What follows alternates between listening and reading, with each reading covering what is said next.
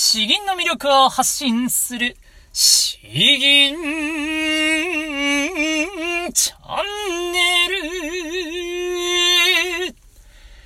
はようございます。こんばんは。詩吟チャンネルのヘイヘイです。このチャンネルは詩吟歴20年以上の私ヘイヘイによる詩吟というとてもマイナーな日本の伝統芸能の魅力や吟じ方についてわかりやすくざっくばらにお話ししていくチャンネルです。えー、皆さんいかがお過ごしでしょうか？いやー、僕の地元の北陸はなんか雪が降ってきたようで、えー、一方関東の方はですね、本当にあの朝がめちゃくちゃ冷えますねと。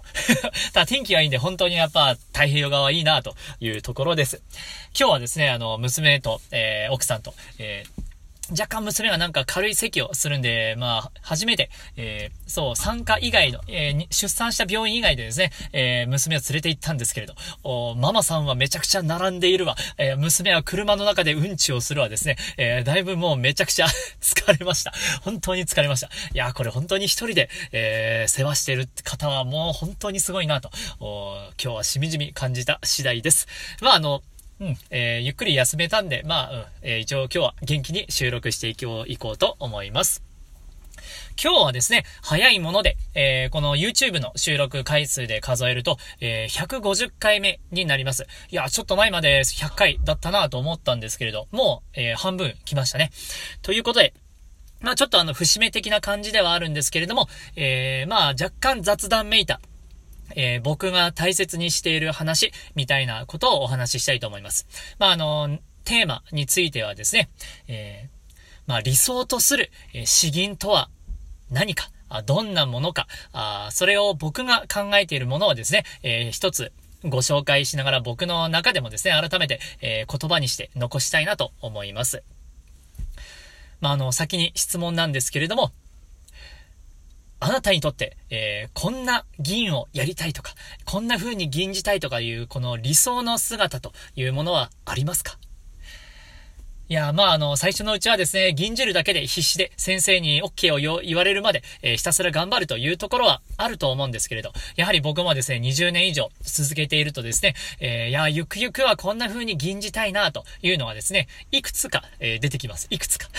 一つじゃないんですけどね。え、なので、まあそう、僕は今こんなものがいいなという風に思っているので、え、それも皆さんの参考になればと思います。そう、いろんな姿があるんですよ。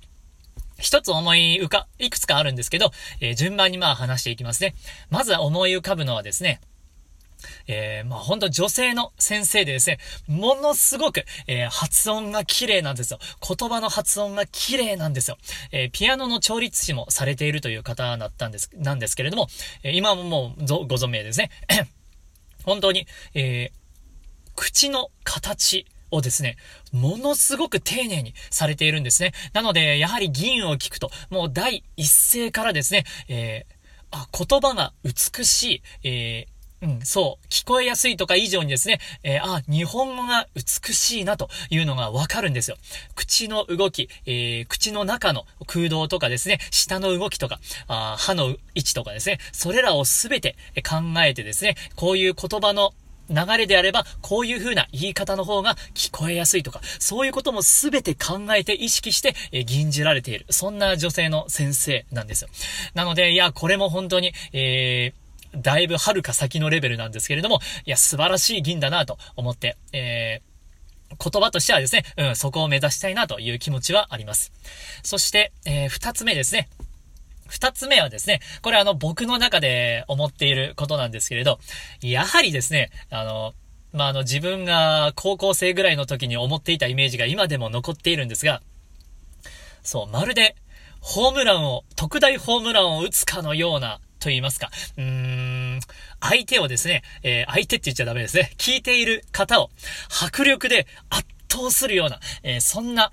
ただ声が大きいだけじゃないですね。声の圧としてボーンと、ボーンとカーンと。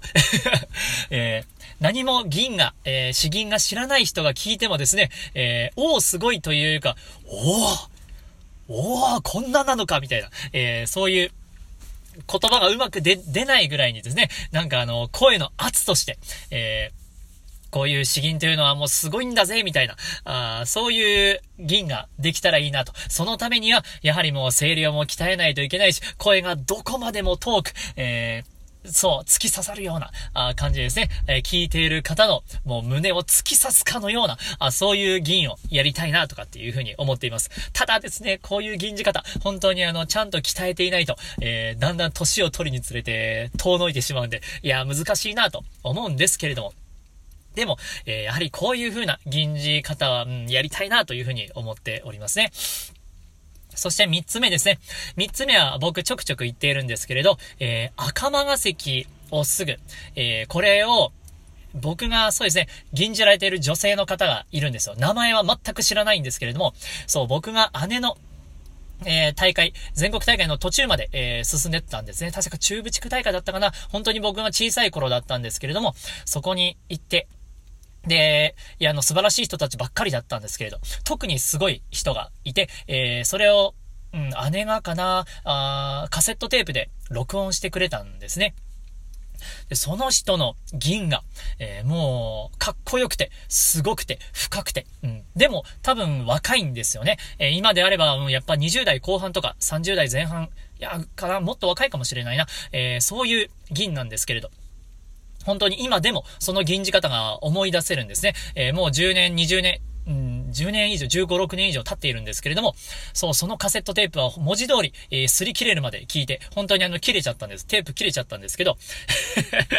それほどに何度も何度も聞いて巻き戻して聞いてっていうのを繰り返してですね、えー赤間が関は本当にすごかったんです。やっぱりすごい人っていうのはですね、もう出だしだけでもうビリビリ来るんですね。えー、そう。えーあれ、えー、波を破、調風波を破ってです。調風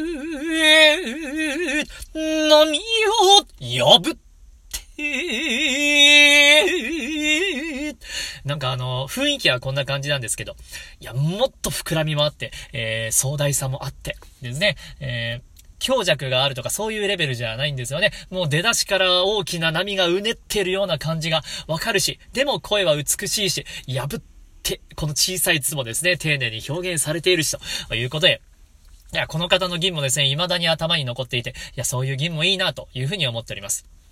これが3人目かな。そして4人目。4人目はですね、僕にあの一番この詩吟の確たるものをですね、教えてくださったあ男性の先生。まあ僕が本当に全力で銀をやることになったきっかけの先生でもあるんですけど、もう70いくかいかないぐらいのおおじいちゃんの方なんですけどね、えーいやー、そう、え、もう、年は年なんで、えー、声自体はですね、声量があるわけではないんですけれども、いやー、この渋み、そして、えー、若い頃はもっともっと力強かったぞという、えー、そういう迫力もありますし、えー、かつ、かつですね、音程とか言葉、発音、アクセント、すべてを、え丁寧に丁寧に、えー、そう、演じきっている。形ですね。えー、その先生が吟じる、えー、あれは、あれ？仙山鳥飛ぶ高等耐え、あれはなんだっけな、名前を、参、参考じゃない。参考だと、あれ？降雪、降雪ですね。降雪。うん。降雪の銀なんですよ。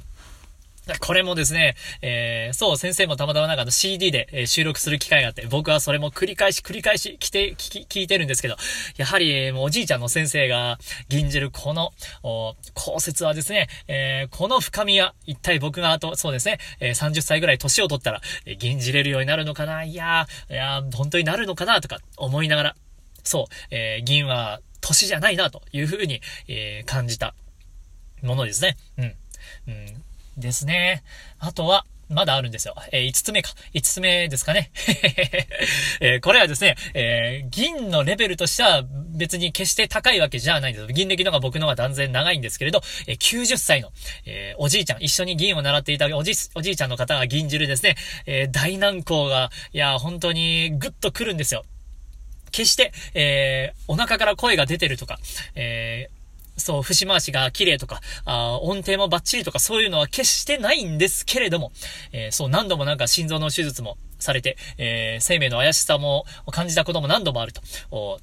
だけれども、やっぱその方が若い頃にですね、ものすごいいろんな人生を歩んできたのを、えー、いろいろ話して聞かせてもらったし、えー、雑誌とかにも載ってたりし、えー、ネットにも記事になってたり、すごい方なんですけれど、いや、そういう人生の積み重ねをですね、そして90歳まで積み重ねていて、えー、それが、その方のですね、えー、もう手のシワであったり、顔のシワであったり、この声のしゃがれであったり、すべてに詰まっているんですよね。で、そのすべて、が詰まった上で、この大難航のですね、氷は死して川をとどむとかですね、人生限りありとか、あこれを吟じる、この銀がですね、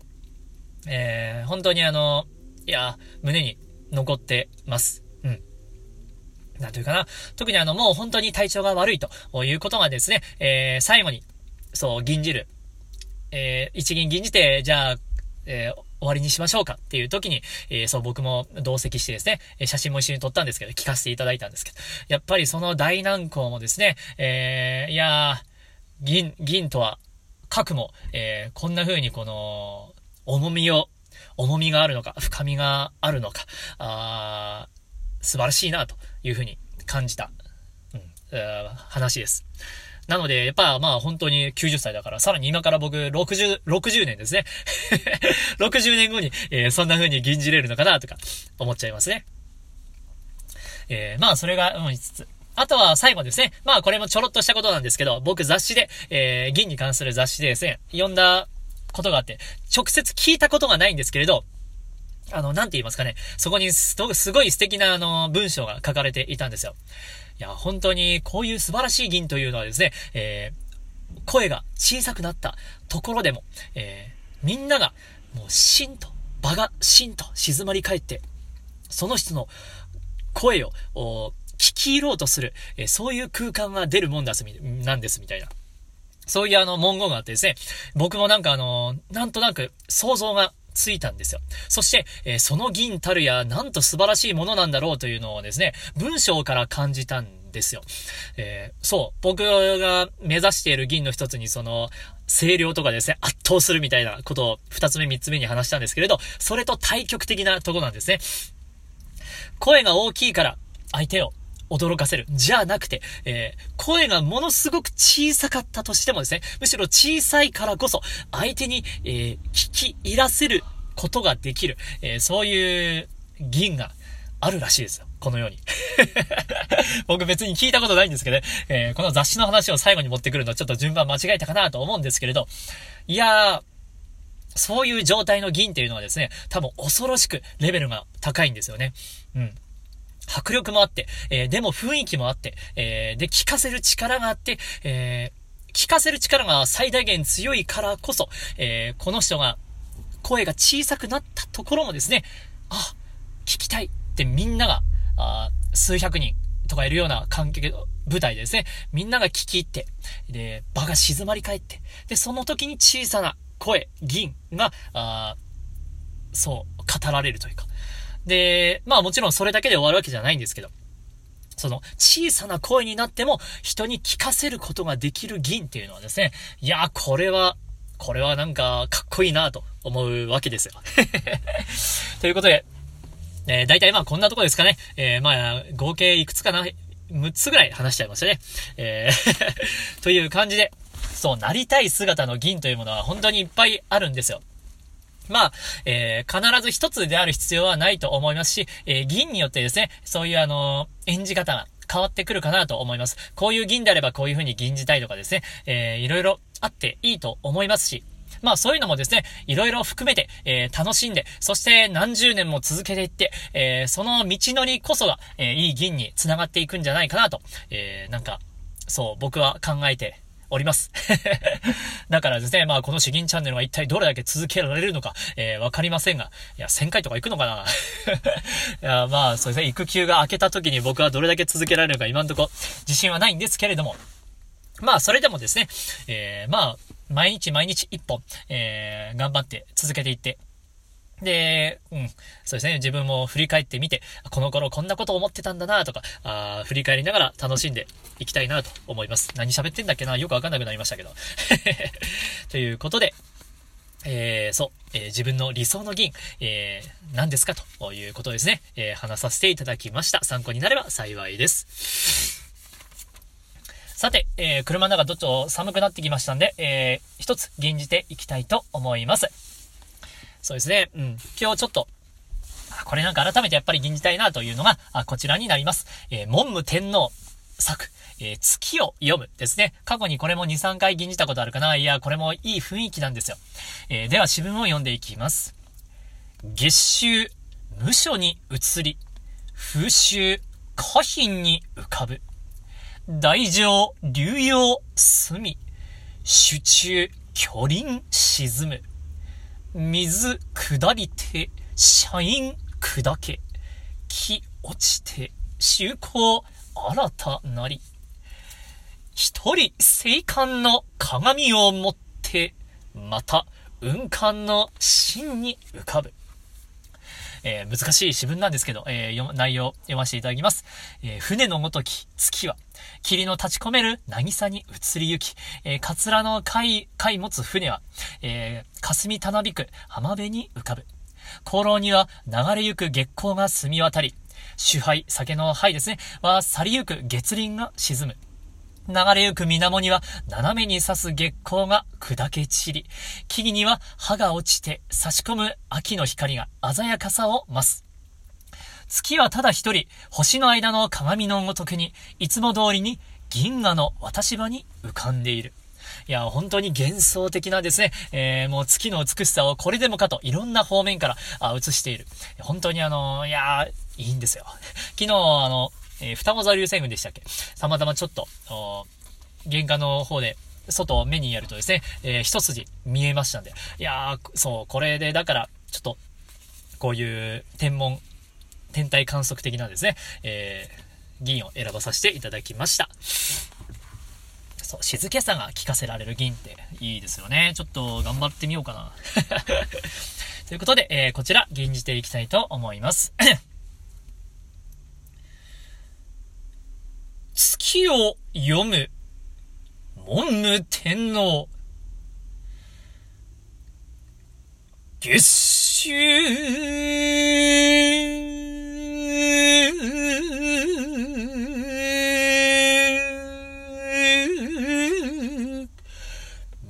無所に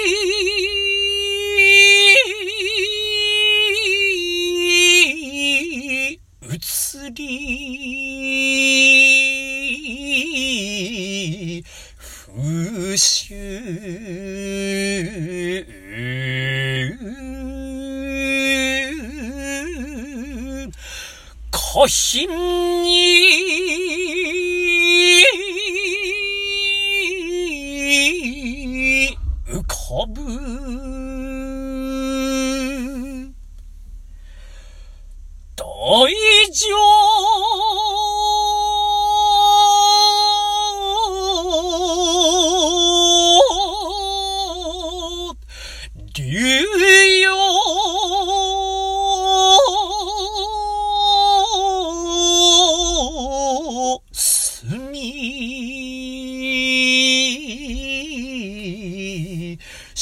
中。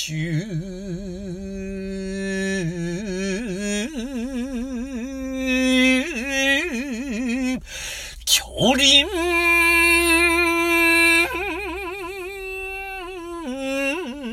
沈む水。下りて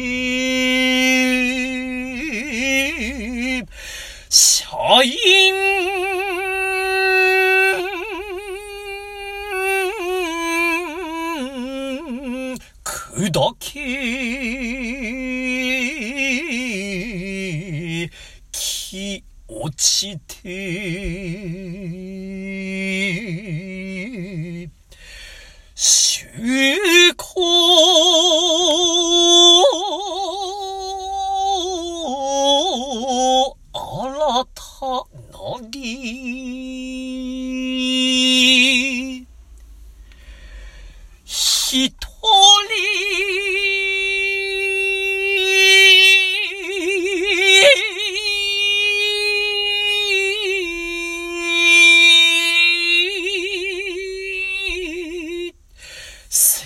間の鏡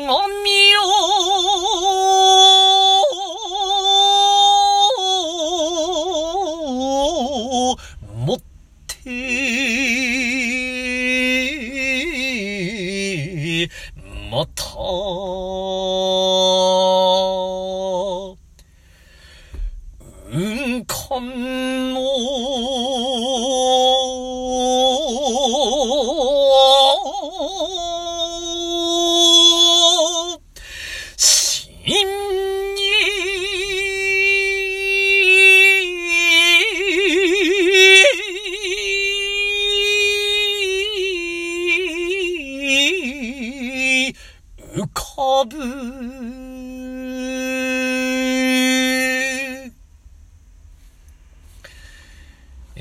でしたでしょうか？うん、いや難しいなとは思いながらも、えー、いやなんか結構、吟じていて、そう、幻想的な気持ちになってですね、えー、なんか楽しくなってきました。